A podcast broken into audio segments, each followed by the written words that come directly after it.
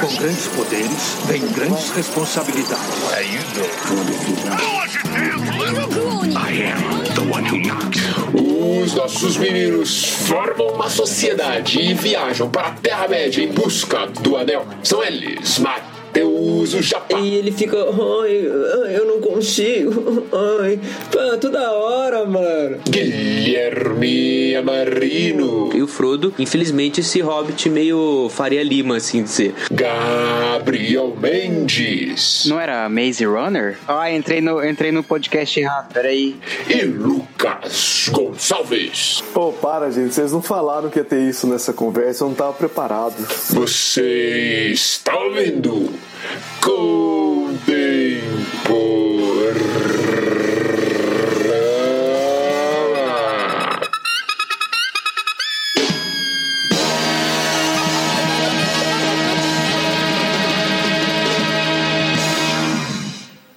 O mundo mudou.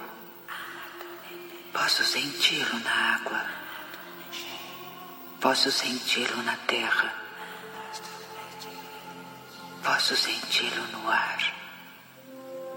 Muito do que havia está perdido, pois nenhum dos que se lembra está vivo. O Senhor dos Anéis. Versão brasileira contemporânea. Tudo começou com a forjadura dos grandes anéis. Três foram dados aos elfos, imortais e os mais sábios e justos de todos os seres. Sete aos senhores dos anões, grandes mineradores e artesãos dos saguões das montanhas. E nove, nove anéis foram dados à raça dos homens, que acima de tudo desejavam o poder. Pois esses anéis continham a força e a vontade para governar cada raça. Mas todos eles foram enganados, pois outro anel foi feito. Na terra de Mordor, no fogo da montanha da perdição, o senhor do escuro Sauron forjou em segredo um anel mestre para controlar todos os outros. E neste anel, ele colocou toda a sua crueldade, sua maldade e sua vontade de dominar todas as formas de vida. Um anel para dominar a todos. Uma a uma. As terras livres da Terra-média foram dominadas pelo poder do anel. Mas alguns resistiram. Uma última aliança entre homens e elfos marchou contra os exércitos de Mordor. E nas encostas da Montanha da Perdição lutaram pela liberdade da Terra-média.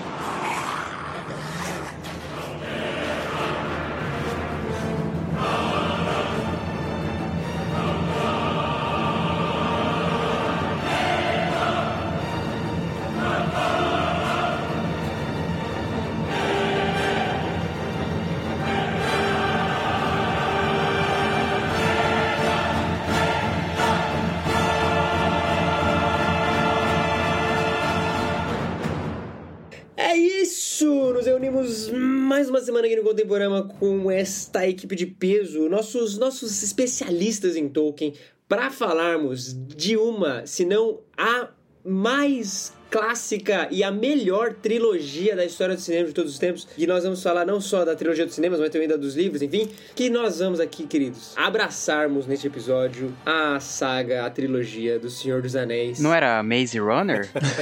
ah, entrei no, entrei no podcast errado, peraí. Troca a pauta. É, link errado. Peraí, entrei no link de convite errado. Cara, eu posso ouvir claramente aquela musiquinha do começo tocando.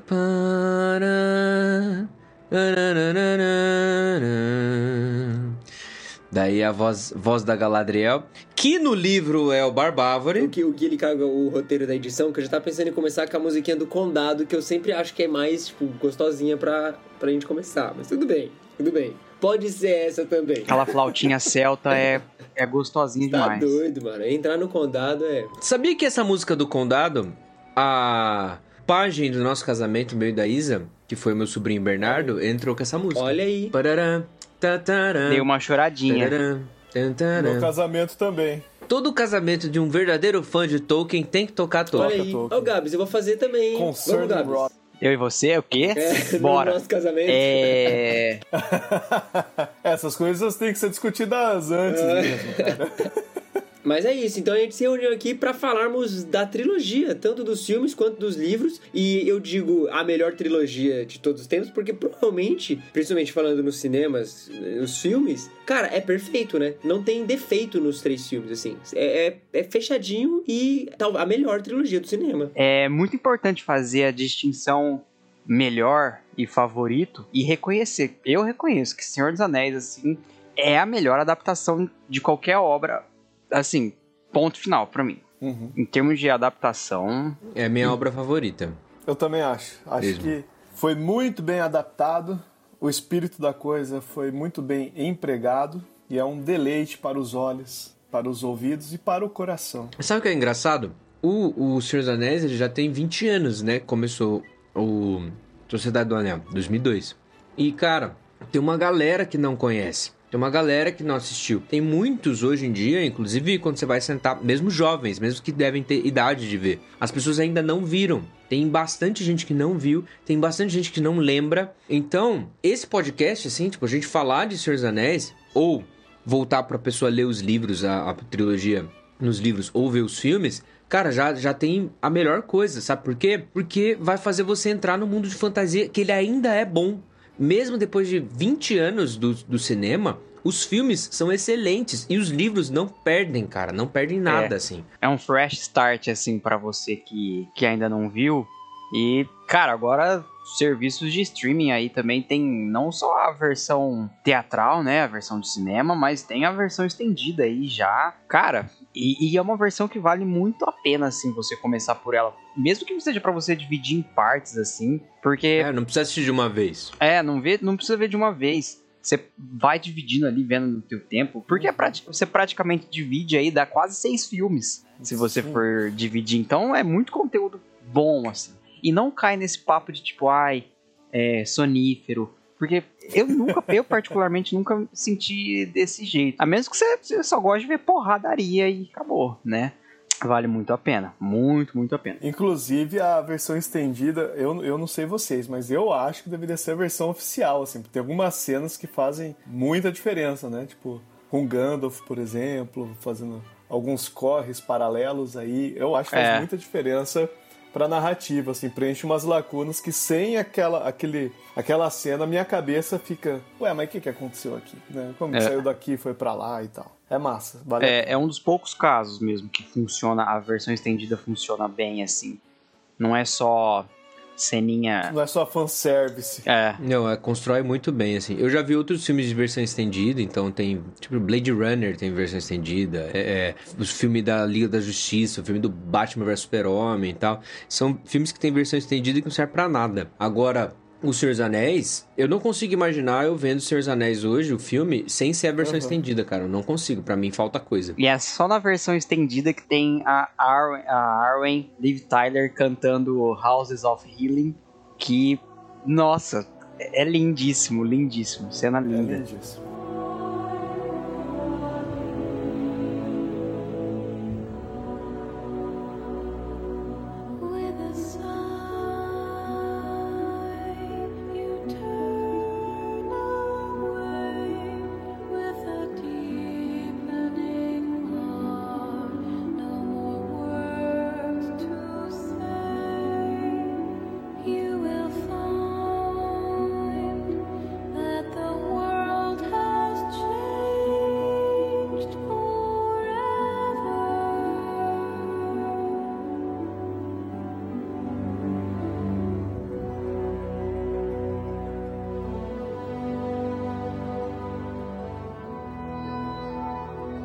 Isso que é doido da gente falar de Senhor dos Anéis, que não dá pra falarmos da obra sem enaltecermos a riqueza do universo, né? A, a- a grande substância que há no mundo né, do- dos outros Senhor dos Anéis criado por Tolkien. A gente vê, por exemplo, no Natureza da Terra-média, que há um detalhamento geográfico, biológico, etníco, há, há- há realmente uma profundidade que geralmente nós não vemos em outros tipos de universo ou outras obras, né? Então Então, quando falamos de Senhor dos Anéis, não tem como deixarmos de enaltecer esse incrível universo. O livro Natureza da Terra-média que a gente tá falando é um livro que lançou recentemente, 2020. Quem editou foi o Carl Hosterter. É mais sobre. Não tem nenhuma história, nada, mas é mais sobre uma filosofia da, da Terra-média. Fala sobre as questões de.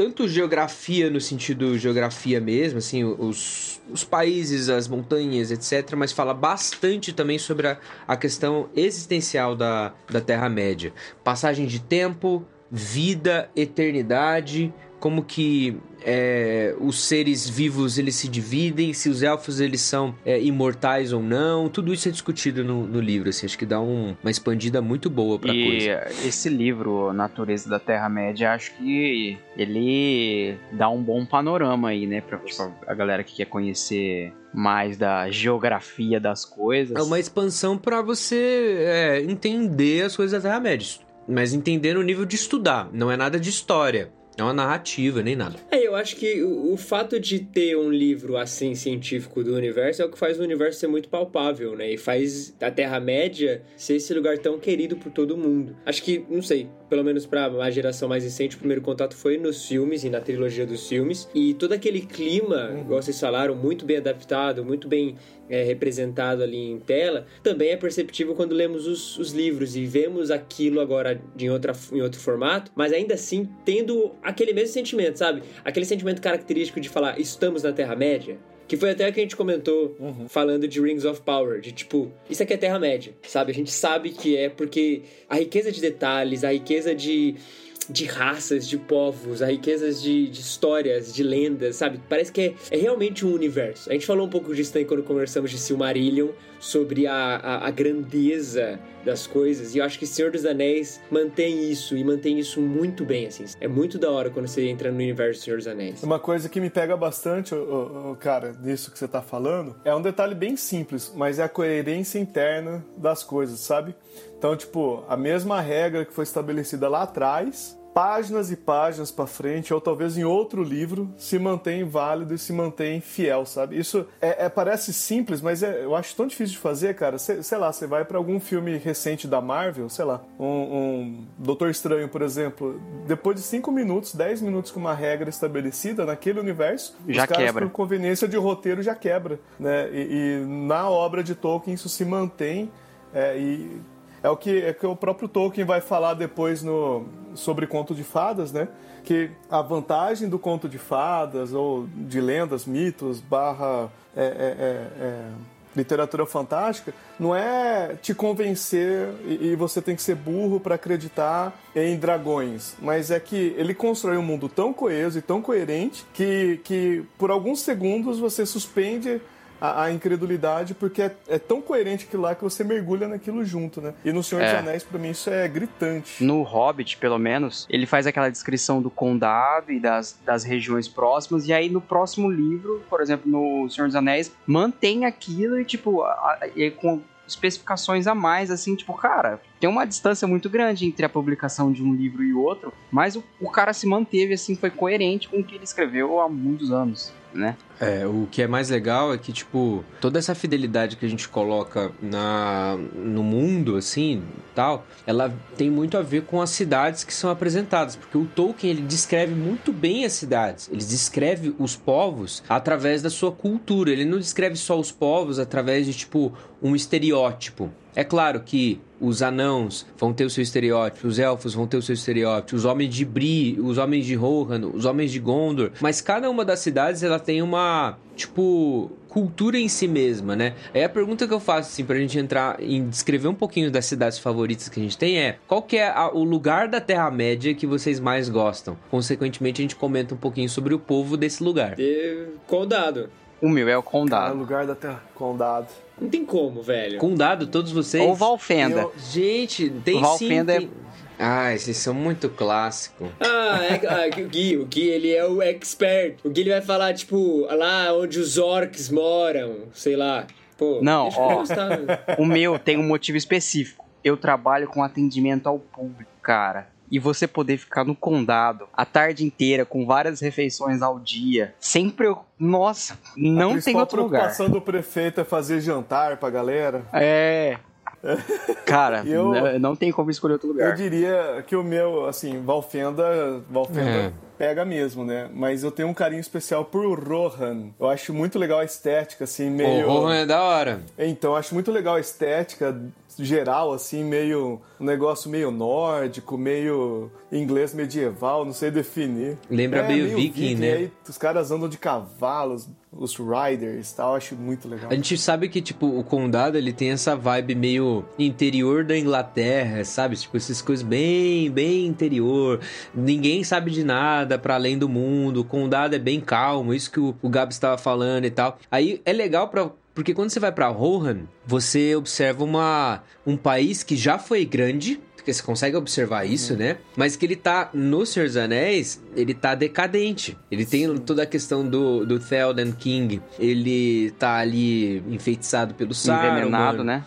É. Uhum. E, cara, é muito legal você ver isso, porque observa, tipo, o Tolkien poderia escrever o reinado já grande, mas ele resolve situar na história de um povo as consequências de decisões ou consequências de guerras, né? Então você consegue observar uma coisa muito rica, cara. E, assim, Rohan tem, tem uma, uma coisa da hora mesmo, cara. Tem um abismo de eu Helm, gosto- assim, sabe? É muito louco, muito louco mesmo. É, e eu gosto muito, Gui, é, é porque assim, eu, eu sempre, eu sempre tive um afeto especial pelo amigo importante, não pelo cara, sabe? Não pelo, não Aragorn, mas pelo, sei lá, pelo Faramir, entendeu? E Rohan, pra mim, tá nesse caminho também. Quem, quem é o, o- a cidade do rolê mesmo vai ser Gondor, né? Os Sim. descendentes de Númenor e blá blá blá. Mas se tira Rohan do, do rolê, se tira né, se tira eles da, da, da, da aliança e tudo mais, a guerra talvez seria vencida por alguma outra eu catástrofe, mas teria sido muito diferente do que foi.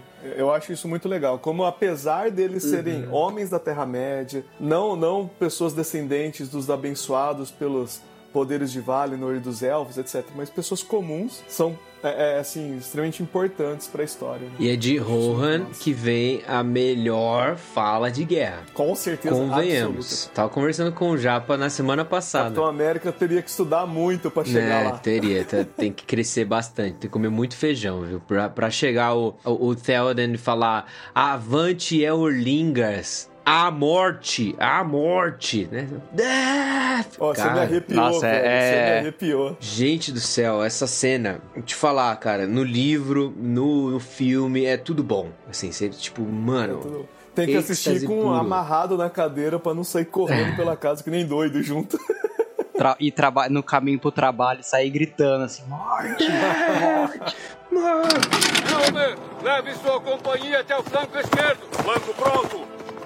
Gamlin, siga a bandeira do rei até o centro. Grimble, leve sua companhia para a direita depois de passarem a muralha. Adiante e não temam nada.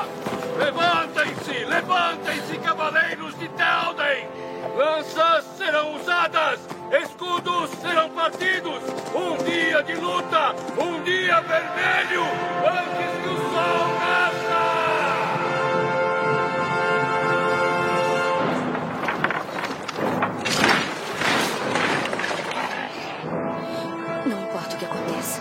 fique comigo. Vou cuidar de você.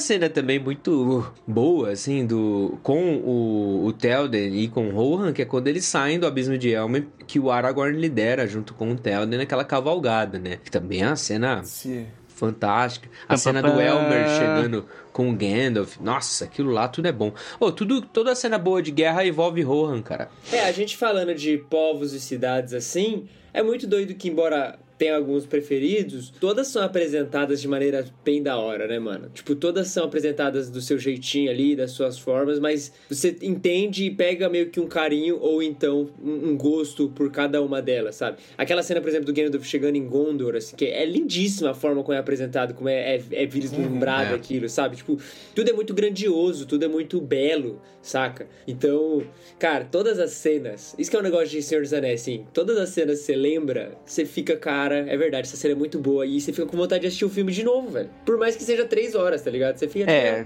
Eu preciso ver de novo. Acho que qualquer cena em particular que se você lembrar, você vai falar, nossa, cena boa. Sabe qual é o meu, meu lugar favorito? Hum. Não quero nem chutar. Cara, Bri, eu chutaria Bri. Por causa das tabernas e dos. E dos. Como chama? o Também seria legal. Do nos pônei saltitante? Pônei saltitante ou pônei empinado, É. né? Depende da tradução. Cara, o meu lugar favorito, Lothlórien. É, a floresta. Mano, Lothlórien é muito legal. E aí tem, é, tem que bater palma pra versão estendida, porque aparece bastante de Lothlórien lá, sabe? É. Sim. E, cara, é mesmo. fantástico, assim. Fantástico, assim. Eu Porque são sou- elfos eu diferentes, sou- né, do Valfenda.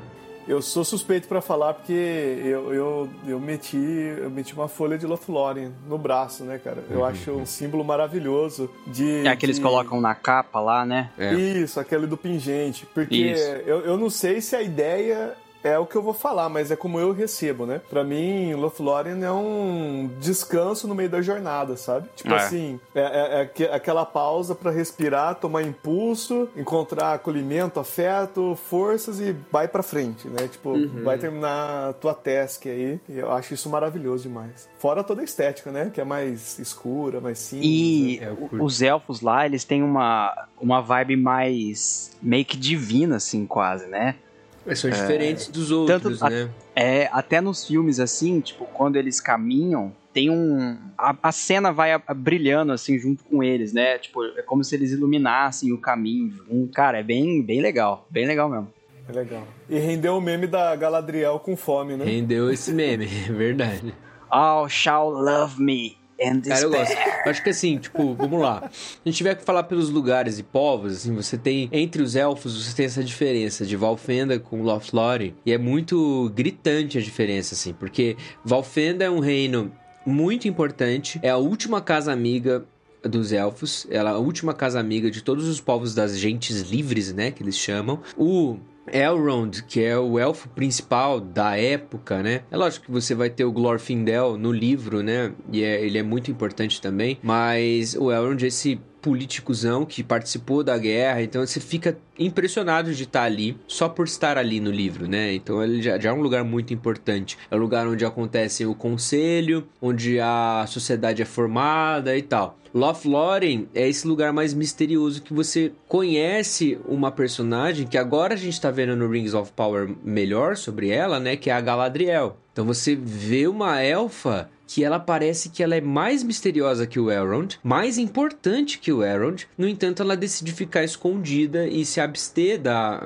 da guerra toda, né? Tipo, como, como uma personagem ativa no, nesse final da história do, do, da Guerra do Anel. Então, cara, são povos bem diferentes, né? Você consegue perceber que, mesmo entre os elfos, que já são poucos ali, pelo que a gente sabe na, na Terra-média, tem uma diferença entre os caras de Valfenda e os caras de Lothlórien, né? Eu acho muito bom, muito bom isso. É que nesse período eles estão estão indo embora, né? É, já, os elfos já estão saindo, assim. Tanto que isso que é legal no Senhor dos Anéis. Porque pensa, tipo, ó, seria fácil você fazer uma fantasia e você colocar assim, olha só, tem magia em tudo quanto é lugar. Não, a magia no Senhor dos Anéis é um negócio meio invisível, assim, sabe? Meio que já tá indo embora, sabe? Isso que é legal. Isso foi, um, foi o meu primeiro choque assim de expectativa quando eu cheguei no Senhor dos Anéis, porque eu imaginava que ia ser, é, assim, na minha inocência, achava que ia ser um rolê meio Harry Potter, né? Pô, é um negócio mágico, tem magos, é uma ficção fantástica, blá blá blá. E não, né? A, a magia é muito mais realmente premiada em tudo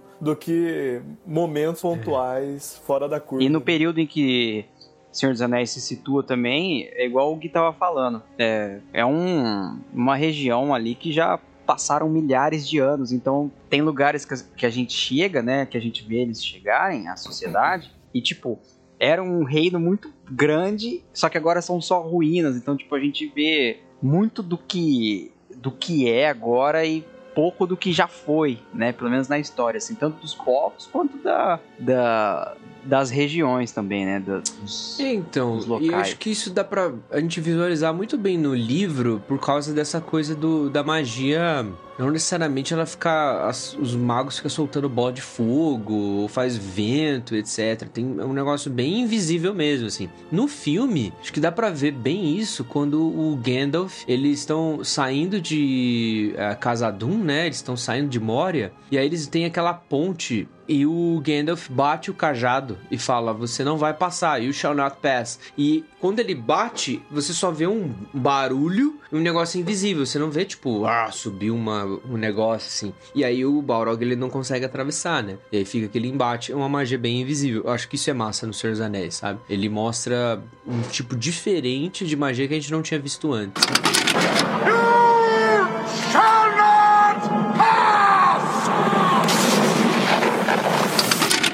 E os povos em, em específico? Vocês têm apreço por quem aí? Anão. Ah, não. Pô, os anões são incríveis, No cara. Senhor dos Anéis, os anões eles nem aparecem muito, Mas né? é, eles são legais, né, cara? O, é, o Gimli, o, o É, Gimli no Hobbit o você vê mais é deles, mais né? legal, pô. É muito legal ele, assim. Não, a relação do Gimli com Legolas é o ponto alto, assim, dos livros e do filme É, o mesmo. ponto alto, então. É, é muito bacana você ver, tipo. É, é muito legal você já ser jogado. Eu gosto, eu sempre comento isso, de ser jogado num universo e ele não parecer que tá começando ali, sabe? E, tipo, na real, outras coisas já aconteceram antes. E Senhor dos Anéis dá essa vibe. E aí quando você entra, até mesmo na relação dos dois ali, você já vê que já tem alguma coisa ali que não, não tá dando muito certo, não tá indo muito bem, você não sabe porquê, nananã. Mas, cara, eles vão crescendo a amizade deles, vai se desenvolvendo e, e- e só melhora, sabe? É um. Cara, São, os caras são brothers. E em Rohan, por exemplo, que eles estão cercados ali pelos caras, pelos que foram desertados, é, né? isso mesmo. E todo o cara, o Carl Urban fala pro, pro, pro Gimli, né? É, Se você fosse maior, eu cortava a tua cabeça. E tipo, ele mal termina de falar isso, o Legolas já puxa a flecha assim, já aponta pra cara do cara e fala, ó, você não consegue, você não vai dar tempo nem de você sacar a tua espada. Uhum. Antes de você desferir o golpe, você tá morto. E você fala, mano, o cara protegeu legal o amigo dele É ali. verdade. É um negócio que até mesmo o Elmer, nessa cena, ele fica surpreso, né? Não, como que pode um elfo proteger um anão, assim? Porque aí você vai descobrindo, cara, anões... Anões e elfos, anãos, né? Agora a tradução é anãos. Anãos e elfos tem, tem um problema aí, tem um negócio aí e tal. É massa isso, cara, porque você aproxima. Cara, é, É. o clássico RPG, né? Se você for pensar. Você tem o, o paladino, que é o Aragorn. É, Você tem o elfo arqueiro, que é o arqueiro da coisa, e você tem o, o tanque, que é o, o Gimli, que é o anão. Então, tipo, party, você tem né? ali três classes de RPG representadas. Aí o resto da sociedade. Você tem quatro hobbits, que são seres pequenos, assim, que são. dá pra dar uma de stealth, é, ladrão, etc. E você tem um Uhum. outro guerreiro, é, que é o, o Boromir, mais um clérigo, que seria o Gandalf, o mago guerreiro, né? Porque ele tem espada e tal. É, Isso é legal, velho. Isso é bem legal. eu sempre, assim, uma fantasia que tem vários povos diferentes, eu tenho a tendência a, gostar muito ma- mais dos homens, tipo, dos homens comuns, porque parece que os caras precisam de mais do que os outros, né? Em termos de força, habilidade, tipo, o que é especial nos É. caras parece que é a tradição e a honra que eles, que eles precisam manter. Mas o fato dos hobbits, tipo, terem passado desapercebido quase que toda a história da Terra-média, assim, igual no, no prólogo do, do livro do Senhor dos Anéis, né? o- ele fala que só, tipo, nem tinha registro a respeito desse povo. Tinha gente que nunca nem ouviu falar, né? É, é legal isso. Eles viveram, passaram a, a existência, assim, sem, sem ser notado, porque eles estavam preocupados com a vida deles ali, não em resolver grandes coisas, né? Tipo, a vida comum dos caras, o dia a dia, a plantação, Sim. a família. É, Não atrasar pro de- jantar. é exato. Eu não, eu não tenho certeza, mas se eu não me engano, hobbits é uma variação da raça humana, não é? Não tem uma É, dessa? seriam raça humana também. Tipo, Então, de certa esse, forma, você mantém o teu padrão, né? De curtir É, o é porque eles chamam humano, de né? é, povo grande, né? Eles chamam Aham. humano de povo grande e eles são os, os pequenos. É que no- nos filmes dá a entender que é uma raça mística, assim, porque tem Rapaz. aquele pezão e tal, e no, no livro não fala nada que eles são pesudos, né? É só uma, uma característica de ter os pés com pelos, assim, né? Então, os hobbits, eles têm. E outra, tem vários hobbits que moram em cidades humanas, né? Você vê Bri, é, já tem a estalagem lá pronta pra receber hobbits e tudo mais, né? Você, o Condado é uma região que ficou ali só com hobbits porque foi formada e, e meio que se tornou independente, assim só com hobbits, mas você tem hobbits de vários outros lugares, né? Agora, os humanos eu acho massa, velho. Porque a gente falou de Rohan é, e tem os de Gondor também. E aí tem toda a dinâmica da relação entre os dois. Acho que no terceiro filme fica legal aquele, aqueles os faróis de Anarion, né? Você tem a acesa ali pra pedir ajuda e tudo mais. Aí o, o, o fala onde estava Gondor quando Rohan precisou e tal. Mas no fim eles vão pra lá. Tudo teimoso. Mas tem os, os homens que são os homens do norte que no livro descreve um pouco mais, né? Que é o povo que o Aragorn tá ali, né? Que são os Dúnedain. Sim. E é assim, os Dúnedain são um resquício de povos leais ao rei de Gondor, que tem a, a função de preservar um pouco da, da mitologia do da, da ances- ancestralidade deles com Númenor. E eles ali estando no norte eles são esses responsáveis por deixar os povos que moram ali perto a saber os povos que moram no condado os hobbits, desconhecidos de todo o resto. Então é por conta dos Dúnedain que o condado continua sendo condado e, aliás, toda aquela região ali continua segura, porque eles que protegem, eles que não permitem que os orcs chegam pra, cheguem para lá, eles que estão guerreando ali. Então a gente fica sabendo tudo isso lendo o livro e o Aragorn falando isso, né? Quando você vai descobrir mais e conhecer mais sobre o Aragorn, né? Pior que eu tava, eu tava batendo o olho no mapa aqui, só pra dar aquela refrescada na memória, né? E aí apareceu aqui, né? é, os. Como, como que chama mesmo, cara? Had- Hadra. Had, Haradrim. Haradrim. Haradrim, são os povos do leste. Povos do leste. Cara, no, no último livro a gente aprende mais sobre eles, né? Mas é o- os povos que traíram ali os gentes livres e ficaram escravos do Sauron, né? Se eu não me engano, desde, desde o começo, desde o Silmarillion, sempre tem essas divisões, né? Se eu não me engano, no Silmarillion, conforme as raças vão chegando pro oeste, vão se relacionando com, em algum nível com Valinor, mesmo entre os elfos e os homens, e vão participando das guerras do lado certo, enfim, né? Parece que eles vão tendo um florescimento de virtudes, né? E o oposto também é verdadeiro, né? E aí as raças do sul e do leste, dos homens, no caso, né? É, é- é justamente as que se associam a, a- a- Sauron, né? No Senhor dos Anéis, que é a raça dos que não foram é, é, não se relacionaram com os elfos, não foram mais Aham. pro oeste, por aí vai, né? É isso da terceira era pra frente. Na segunda, na primeira e na segunda era, as fortalezas do mal elas ficam ao norte, né? A fortaleza do, do Morgoth é totalmente ao norte ali, né? num lugar mais gelado e tal. E é isso mesmo. Os povos que se aproximam ou de um ou de outro, você tem antes Morgoth norte, né? e Sauron ali em Mordor, que fica mais ao sul, né? Você tem essa, essa proximidade ali e meio que parece que eles ficam contaminados com isso, né? É bem, bem doido. Mas a gente não tem tantas informações, né, Gui? Assim, pelo menos. É que é, É, difícil, né, cara? no Você tem livro não, carta, né? Tipo- tem apêndice saindo pela orelha de todo mundo, Tem assim. tudo, né? tem um monte de coisa.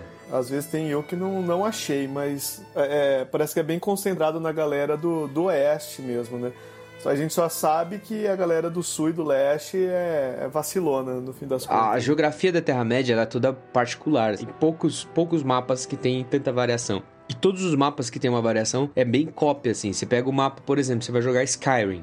O mapa do Skyrim é muito, tem muito de Terra-média, sabe? Você sempre tem uma montanhona, e aí é lá aquela montanha que eles estão andando no primeiro filme. Sempre tem uma mina dos anões, você sempre tem um, uma floresta que é onde os elfos moram, e, ou então que os seres druidas moram e tal. Sempre tem uma região meio de campos e vales que tem uma cidade de cavalos. E cara, essa geografia construída pelo Tolkien foi contaminando todas as obras fantásticas de jogos, livros, filmes, etc.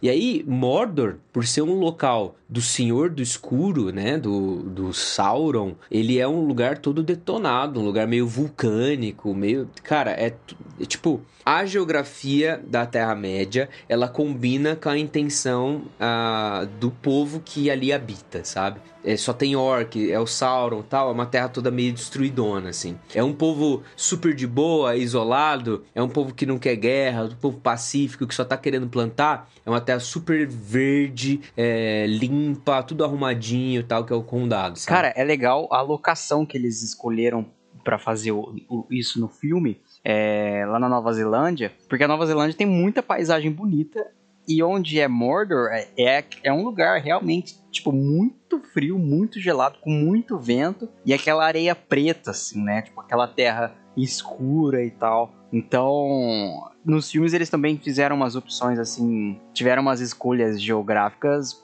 sensacionais, que facilitou muito a equipe de efeito especial. Eu acho legal Sim. isso que vocês comentaram, quando a gente lembra, eu só não vou lembrar qual que é o número da carta, mas aquela famosa carta em que Tolkien compara magia com tecnologia, né, e, e, e o desejo pelo poder e etc, né? Se eu não me engano, ele está escrevendo para um editor, inclusive, né? E aí, cruzando isso com o que o Gui comentou há pouco, é tipo assim, Mordor é um lugar que usa tecnologia pra, para o domínio é um lugar estéreo na prática, né? Então, esse espírito de, de Sauron, principalmente, que ele vai é, imprimir nos seus escravos orcs, é, é, é manifesto fisicamente em toda é, em toda Mordor, né? Que é cinza, é preto, é, é, é quente, tem um, um, ar de esterilidade muito claro, né? Aí, sei lá, você vai para Valfenda, vai para é, Lothlórien, que são lugares onde as pessoas empregam a, a sabedoria, etc., para fazer coisas belas, né? ou seja, para promover vida e não necessariamente para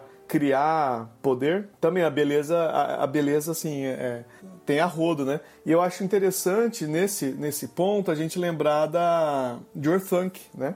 Que originalmente é, é linda, tem, tem a floresta linda ali do lado tudo mais, então é um lugar verdejante e que floresce vida, mas conforme Saruman vai é, é, pisando fora da faixa, por assim dizer, ele vai queimando, ele vai criando aquilo lá como. como ele vai transformando aquilo em, um lugar estéreo, né? Ele vai matando a magia, vai queimando, vai transformando aquilo em algo parecido com uma, uma mineração, é, é, enfim, bem industrial, por assim dizer, né?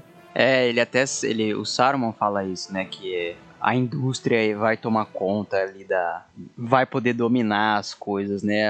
A partir da força da indústria e tal, das máquinas, é. Vai transformando um lugar belo, né, em algo parecido com Mordor, né, que é estéreo pra é. caramba. A semiótica disso eu acho muito especial, né, principalmente pra gente que é, é fácil, eu acho que é fácil pra gente como ser humano é, é, é comprar esse discurso, né, a gente precisa arregaçar a manga e fazer acontecer do nosso jeito, porque se a gente não fizer, ninguém vai fazer e etc, né? É, é, às vezes o que separa, às vezes o que separa um herói de um vilão não é nem a intenção, né? É, às vezes é o método. É.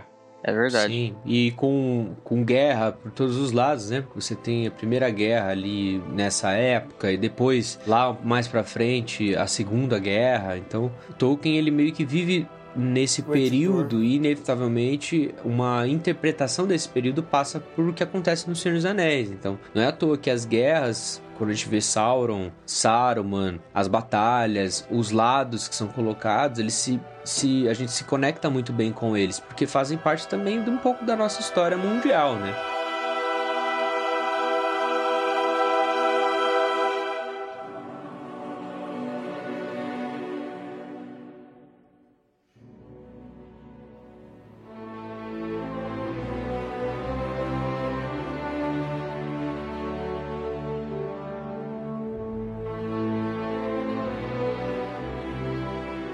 Eu sei que a gente vai falar da narrativa do livro mesmo, assim, tipo, daqui a pouco, mas isso é uma coisa que tá em todos os livros do Tolkien, inevitavelmente, por conta do que o Lucas falou, sabe? Ele cresceu numa situação, ele tem a interpretação. É, o John Gart, a, a HarperCollins lançou um livro recentemente que é Tolkien e a Grande Guerra. Ele vai falar bastante disso, sabe? Vai falar bastante dessas influências. E é inevitável, cara, porque existe uma narrativa para além da narrativa do, do Senhor dos Anéis, e ela é o tempo todo, se você perceber. Tipo, no Silmarillion, o que, que é?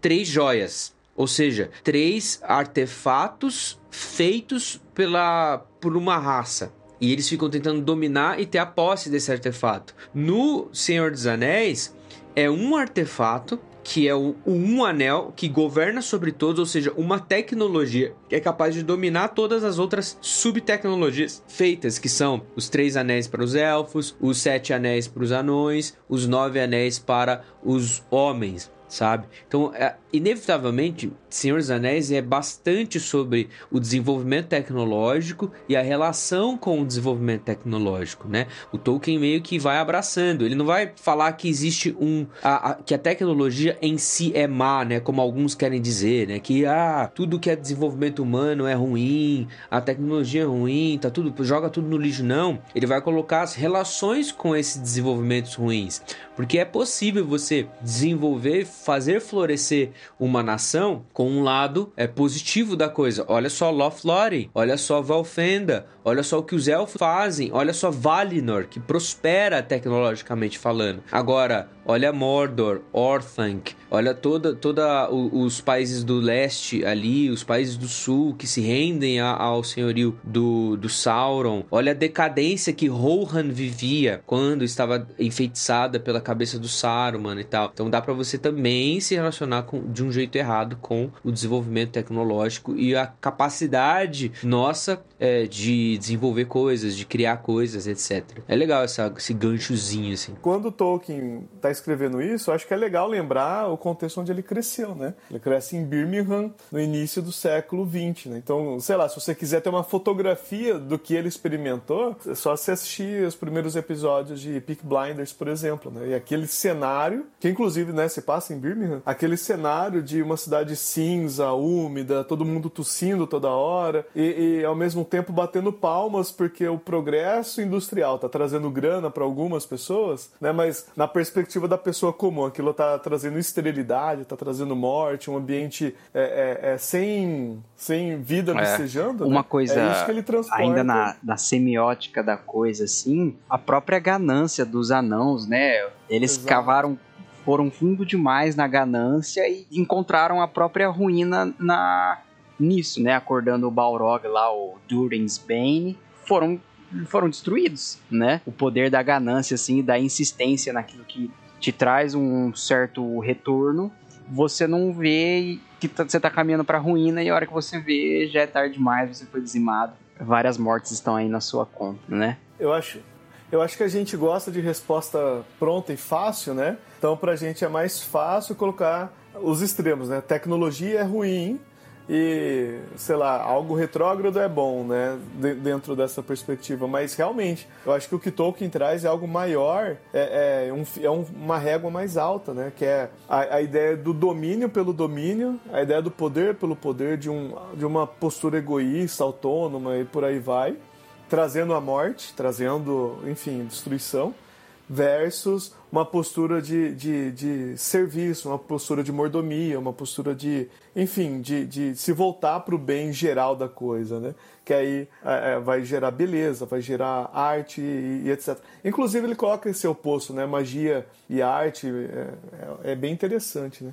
Tem uma ilustração legal também, que é do ali da indústria, né, em Isengard, e aí os orcs falam pro Saruman, ó, oh, tá acabando recurso aqui e tal, né? Aí ele aponta a floresta é, é, Fangorn, né? O nome da floresta. E aí, só que você descobre que lá tem todo um, um povo também, né? Os Ents. É o crescimento em detrimento da, da, é a evolução tecnológica em detrimento da, da vida, né? Da, da natureza e sem qualquer tipo de preocupação, né?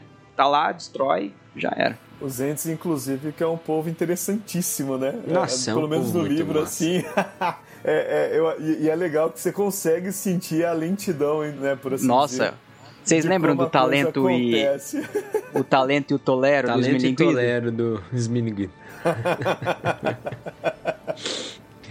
ah, exatamente igual. Oh, e acho que assim, acho que o Tolkien colocou todo o conhecimento que ele tinha dos sistemas burocráticos da Inglaterra dentro do, dos entes. Que não, nós temos que fazer uma reunião e a reunião demora e tem que discutir, tem que fazer uma reunião para eles discutir se se eles iriam fazer uma reunião pra escutar os hobbits. tipo, mano, tipo muito, muito massa. É um easter egg, né? Dia de verão. Em sua copa carregada, uma coroa avermelhada. Era uma bela exibição. Que belo verso. Ainda falta muito? Não tenha pressa. Eu acho que pode dizer que é longe. O meu lar é no meio da floresta, perto das raízes da montanha.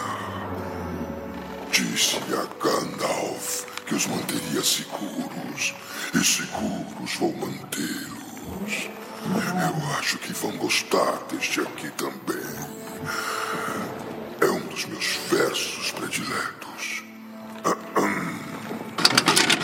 Agora sim, vamos, vamos passar pela, pra narrativa. A principal narrativa do Senhor dos Anéis, ela acompanha a jornada do Frodo e do seu fiel escudeiro, fiel amigo, fiel jardineiro, que é o Samwise Gamgee, para destruir um anel. E no meio dessa jornada acontecem várias coisas, eu acho que eu vou destacar a- a uma só, depois a gente vai falando das outras. É a formação de uma sociedade, que a gente vê, é o nome do primeiro livro, né? A Sociedade do Anel, e a gente vê essa sociedade eh, se expandindo em núcleos diferentes e a gente vai acompanhando esse pessoal aqui. Então a narrativa do livro, ela se foca e se centra na sociedade do anel, independentemente se ela tá junta ou palhada, né? E aí, a, a sociedade, qual é o personagem favorito da sociedade pra vocês? Ah, caramba, Ah. você pegou. Ou hein, o menos, ó, vamos mais fácil, o menos favorito. Vamos, vamos, vamos contabilizar aqui. Ninguém gosta do Boromir. É, ele é um cara chatíssimo. Então, ninguém gosta dele até determinado momento, né, gente? É. Até você ver o terceiro filme.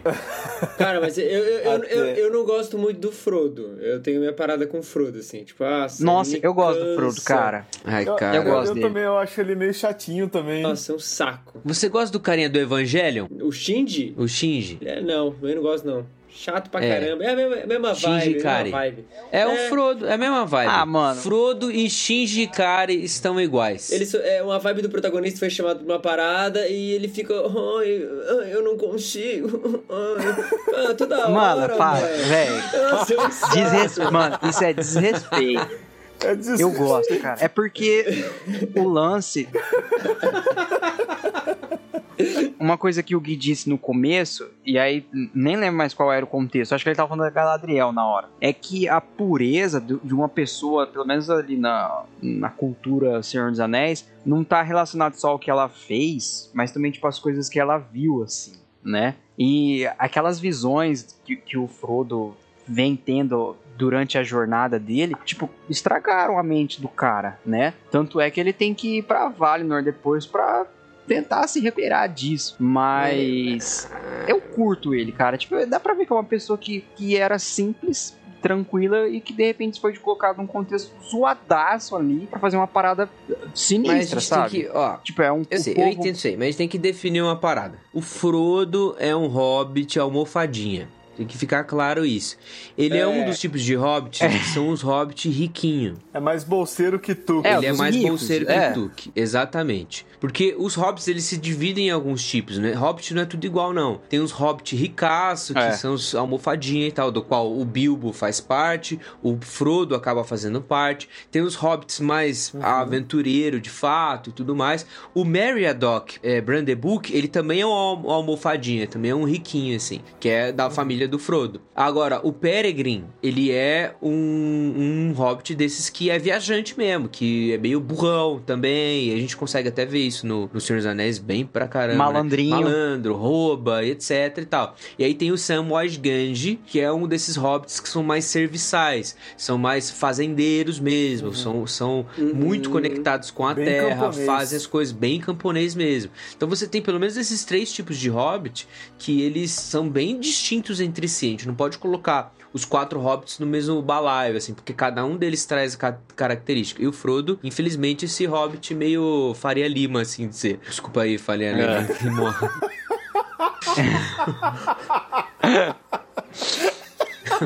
O Frodo tá na linha amarela, né? Com cara de nojo. Maravilhoso, É, ele cara. entra, ele entra no metrô assim, carinha de nojinho, foninho, Carinha AirPods nojo, da é, Apple. É, É nossa, o Frodo Mas no. Pelo menos no, no segundo filme, é legal acompanhar o núcleo dele, ele, o Sam e o Gollum, né? Porque aquele período que o Sim. Gollum realmente tá, tá como Smeagol é muito engraçado, né? E a treta dele com, com o Sam, chamando de, de gorducho, né? Cara, é legal de ver.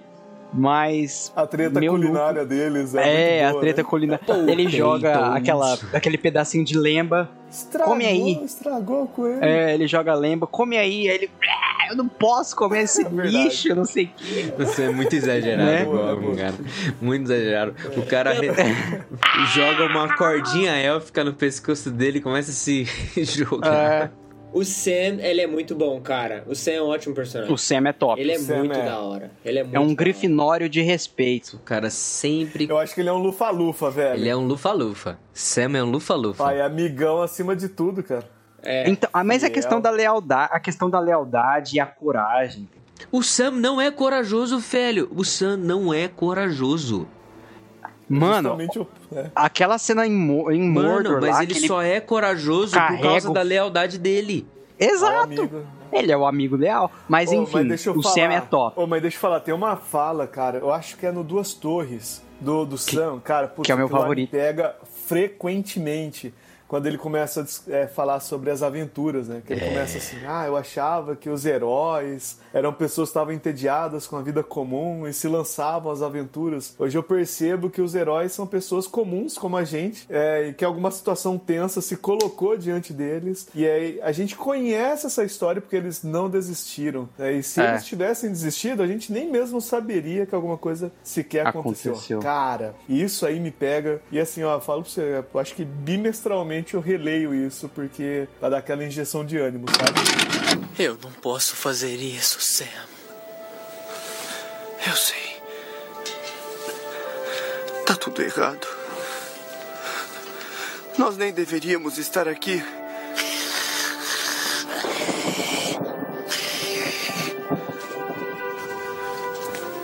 Mas estamos.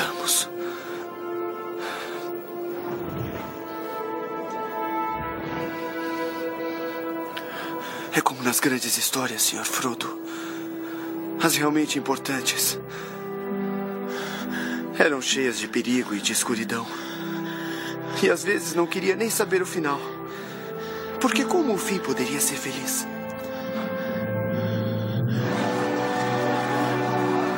Como o mundo poderia voltar a ser o que sempre foi quando tanta coisa ruim aconteceu? Vitória! Mas no final, essa sombra vai passar. Com certeza. Até mesmo a escuridão acabará. Um novo dia virá. E quando o sol nascer, ele brilhará ainda mais. Essas eram as histórias que ficavam com a gente. Que significavam alguma coisa. Mesmo quando era pequeno demais para entender por quê. Mas eu acho, Sr. Frodo, que eu entendo. Agora eu já sei. As pessoas daquelas histórias tiveram muitas chances para desistir, mas não desistiram. Elas foram em frente. Porque estavam se agarrando a alguma coisa. Aqui estamos nos agarrando, Sam.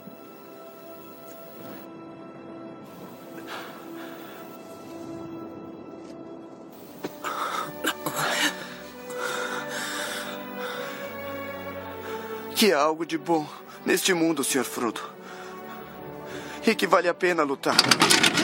É porque é aquele negócio, né? Tipo, do cara, vamos colocar esse termo, dos heróis mesmo, diante do mal, a única resposta do cara que é o herói mesmo é fazer alguma coisa a respeito. Permanecer, né? Né? É.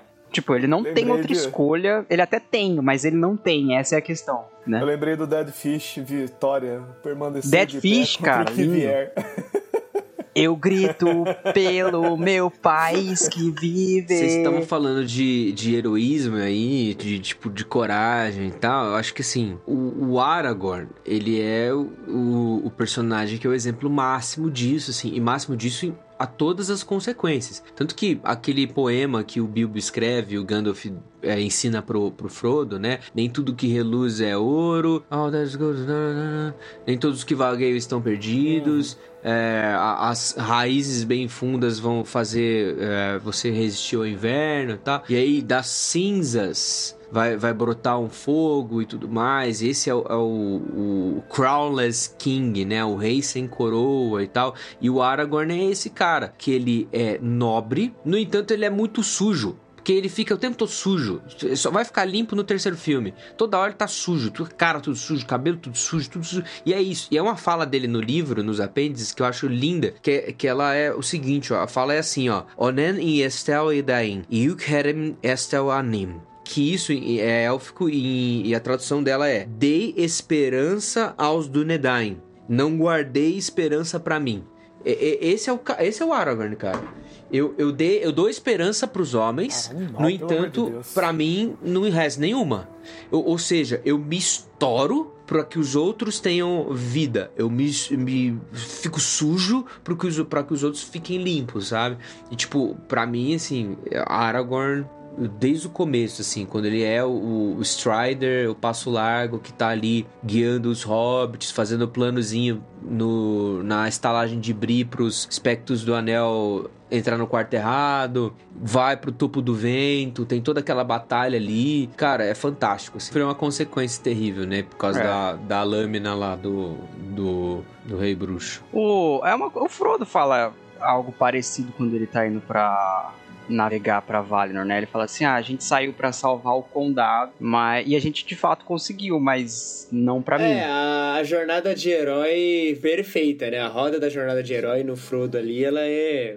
Não tem nem como, né? Ela é exatamente passando ali em todos os filmes, terminando do jeito que tem que terminar. O que eu acho que é da hora no, na Sociedade do Anel, principalmente nesses núcleos principais, é o desenvolvimento mesmo que tem a- da jornada, sabe? Você vai percebendo como a jornada vai realmente mudando cada personagem, saca? Tipo, as coisas vão tendo consequências, os eventos vão mudando eles, eles vão criando novas perspectivas, por exemplo, essas falas que o Sam tem, ou as falas que até o Frodo, enfim, a, a compreensão do mundo e tal, é, você percebe como isso vai crescendo. Pra chegar no ponto, por exemplo, da última cena e o Sam carregar o Frodo, cara, é um crescimento do personagem muito grande, sabe? Ele não saiu do condado assim, ele não, não começou a jornada assim, mas quando ele chega lá, ele tá pronto pra fazer aquilo. Então, é muito massa, independente de personagens favoritos ou não, como os personagens eles crescem, né? Até depois o Boromir, cara, a gente aprende a falar, cara, tá bom, né? Até no final do, do, do Sociedade do Anel ali, quando o Boromir morre,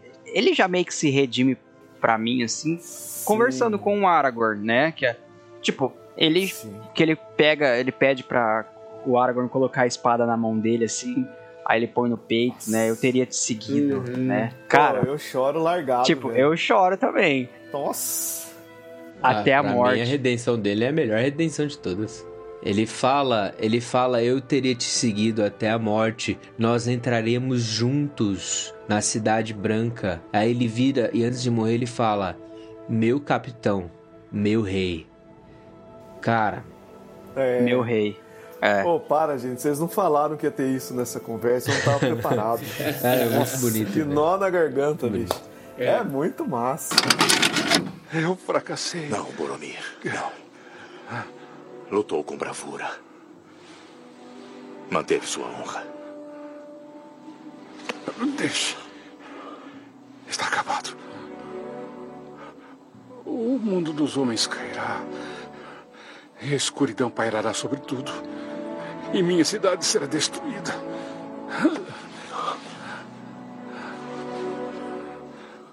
Eu não sei qual força está em meu sangue, mas eu juro que não deixarei que a Cidade Branca caia. E nem nosso povo cair. Nosso povo. Nosso povo.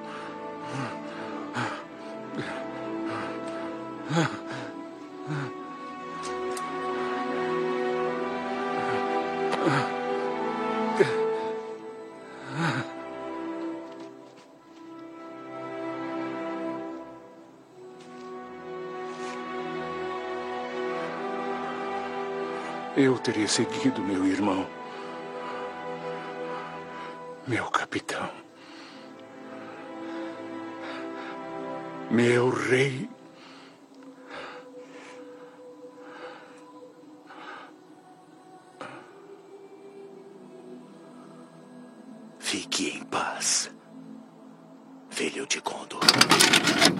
É que você- a pergunta foi qual é o personagem da sociedade preferido. Se fosse o personagem da trilogia, É. aí pra mim, pra mim seria Faramir tranquilamente, sim, cara. Eu- Eu sou Faramir é muito um baita fã de. Faramir, mano. Do livro, né? Do, do filme ele foi bem mal aproveitado. É, apareceu pouco, Mas ele no aparece livro mais ele- no na livro ele é- estendida. É, no, no livro ele, ele é muito mais crucial, né? É, é, tanto no microcosmo dele e, e- Pô, eu esqueci, cara, o nome da mina lá de, de, de Rohan, que ele acaba ficando no fim das contas. Mas, tipo, na Ah, redenção. Elwin.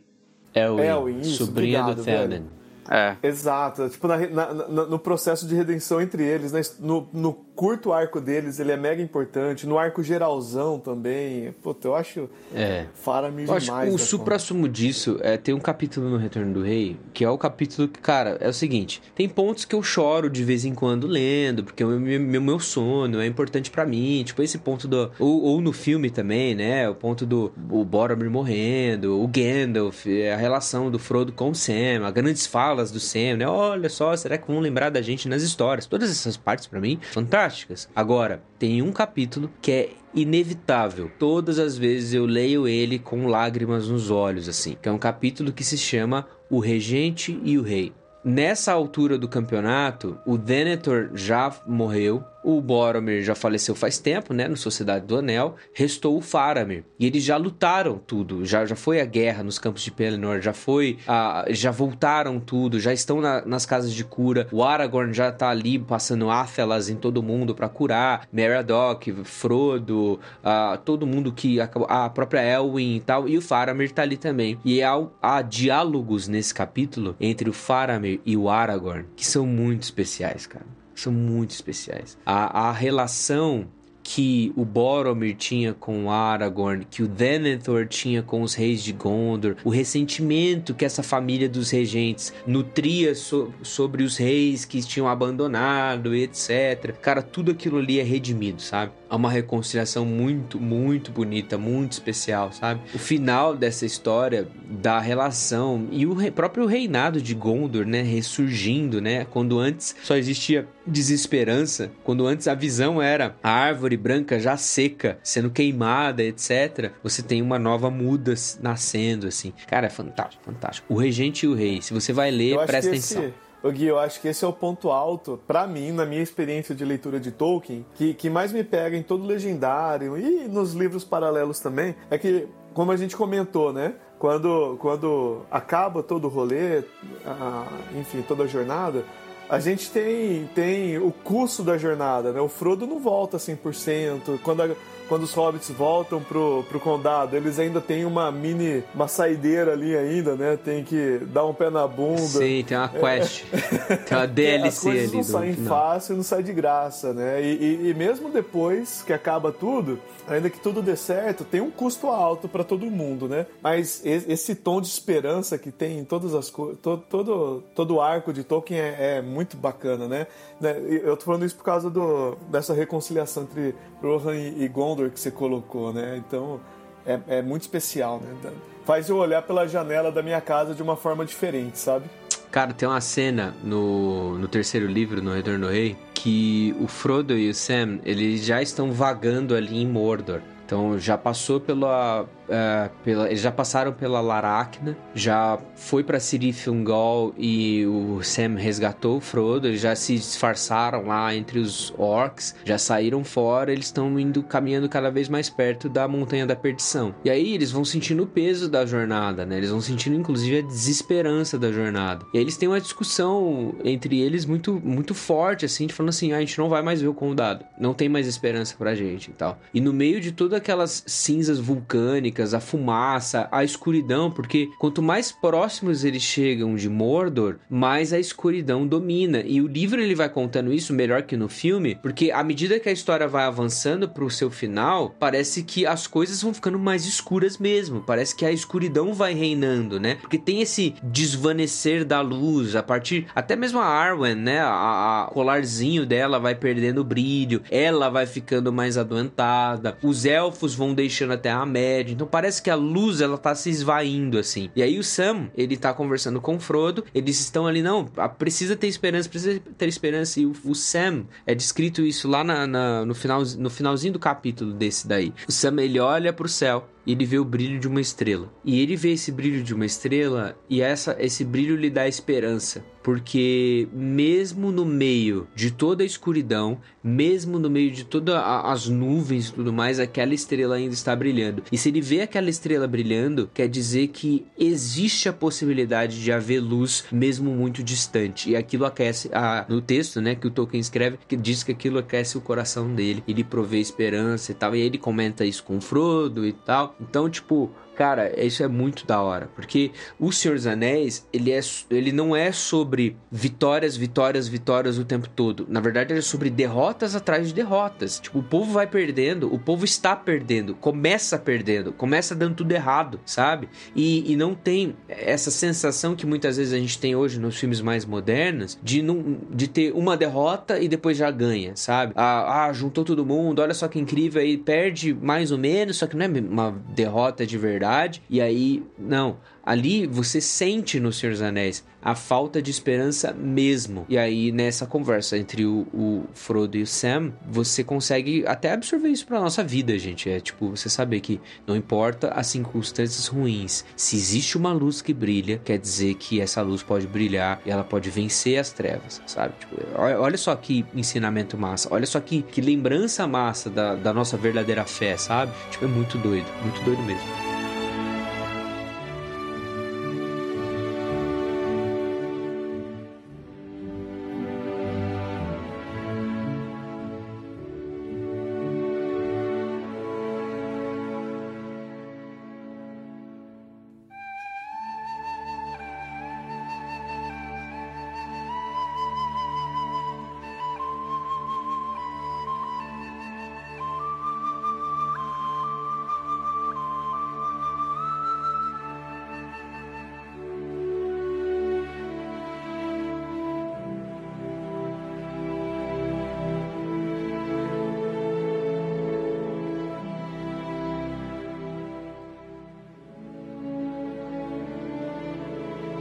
Cara, o Senhor dos Anéis é uma coisa muito especial pra gente, assim, é uma coisa que eu sei que uh, a gente tá falando aqui de pontos bem específicos do livro que vão trazer pra gente é, destaques e tal. E cara, eu acho que o Senhor dos Anéis ele merece dossiês específicos para cada coisa, sabe? Eu faria exatamente vários episódios assim, um dossiê só, só sobre as regiões mais doidas do Senhor dos Anéis, um dossiê sobre Moria, um dossiê sobre Gondor e a história de Gondor é, com uh, Ithilien e todas as outras cidades ali do povo de Gondor, Arnor e tal, um dossiê só com Rohan e o, o, o desenvolvimento de Rohan, um dossiê sobre o Sauron em si. Então dá muito episódio, dá muita Casadum, o dossiê, nossa, imagina o dossiê de Moria, cara, que animal que seria. Cada episódio que a gente pode fazer, se você ouvinte assim quiser, a gente pode até bolar de fazer assim, tal, porque cara, é uma história rica, é um negócio animal. Um dossiê só sobre o Samwise Gamgee, a jornada dele, porque ele é um ponto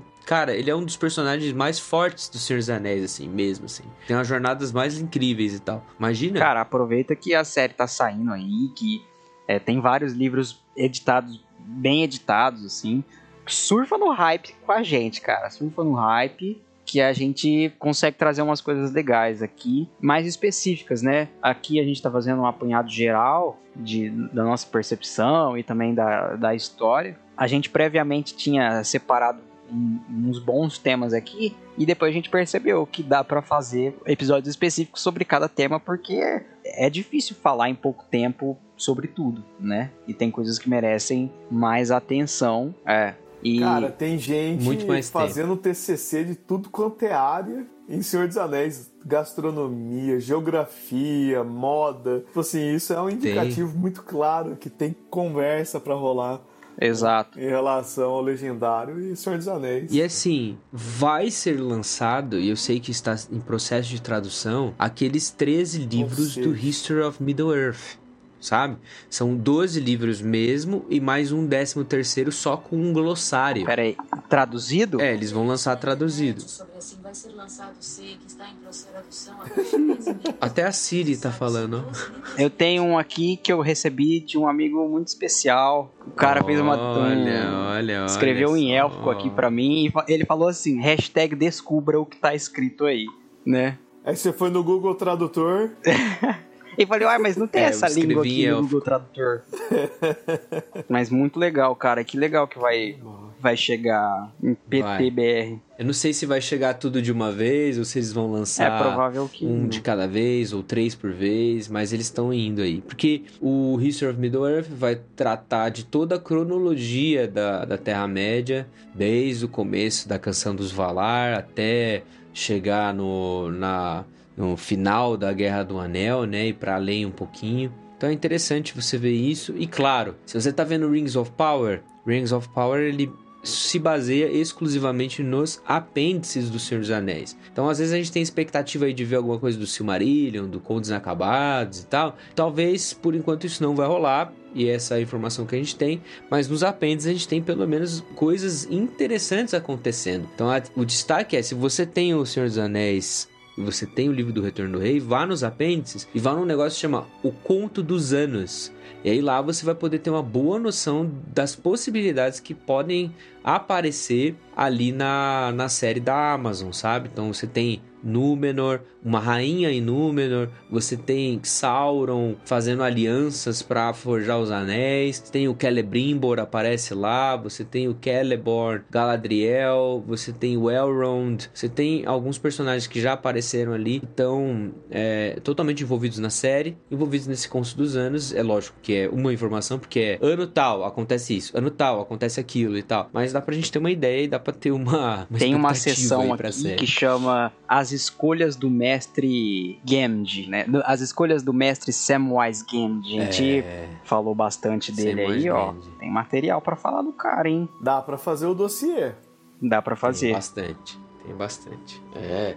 Você que escuta esse episódio, escuta o Contemporama, manda mensagem pro Lucas Gonçalves, manda mensagem pro Gabriel Mendes, pro Matheus Ojapa, pra mim, pra Gabi, que não conseguiu gravar esse episódio, mas também faz parte aí do nosso grupo que curte Tolkien, gosta de falar de Tolkien, é, lê os materiais, vai enchendo a nossa paciência e a nossa caixa de mensagens pra gente fazer mais episódios contando sobre todas as a artimanhas, as sonhar, altas né? confusões, as peripécias. É isso aí.